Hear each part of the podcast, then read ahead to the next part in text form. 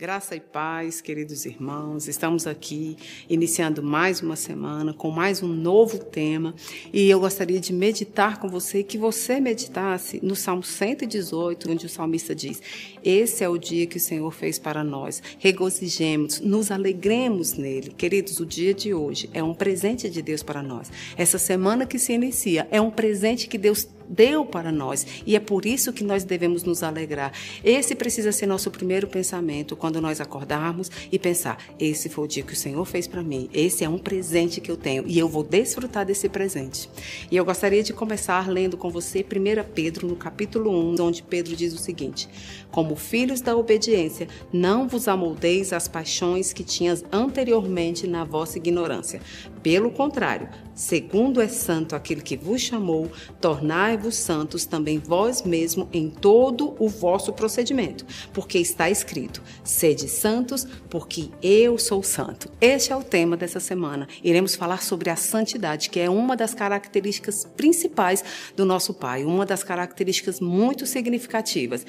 Essa é a ordem dada por Deus. Sede santos, porque eu sou santo. Deus quer que nós sejamos santos como Ele é santo. Porque, queridos, sem a santidade ninguém verá o Senhor. E o Senhor quer nos ver. O Senhor quer passar uma eternidade conosco. E muitas vezes nós ficamos pensando, mas o que é ser santo? Prática, praticamente falando. Como é ter uma santidade prática? É amar o que Deus ama e abominar o que Deus abomina é ter fome e sede de justiça, é uma ação prática em relação a uma pessoa, em relação ao nosso próximo, é uma vida de vitória sobre o pecado, é permanecer em Cristo, tudo isso é santidade. Santidade, queridos, é nós abominarmos o que Deus abomina e nós amarmos o que Deus ama.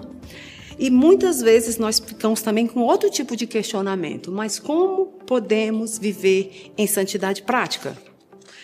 Isso é possível para mim? Eu sou humano. Eu sou cristão, mas eu sou humano. Onde entra a minha força nisso? São questionamentos que a gente faz.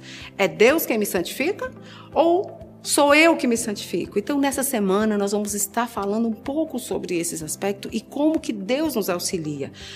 Em 1 Coríntios, no capítulo 1 e no versículo 30, Paulo diz o seguinte: Mas vós sois dele, em Jesus Cristo, o qual para nós foi feito por Deus sabedoria, justiça, santificação e redenção. Ou seja, em Cristo nós somos santificados. Deus se tornou acessível a nós por meio de Jesus Cristo.